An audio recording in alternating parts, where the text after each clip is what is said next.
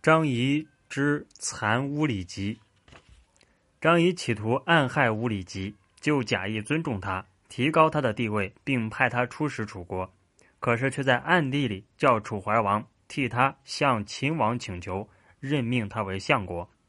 张仪对秦王进谗言说：“我尊重乌里吉，并派他出使楚国，这完全是为了建交的目的。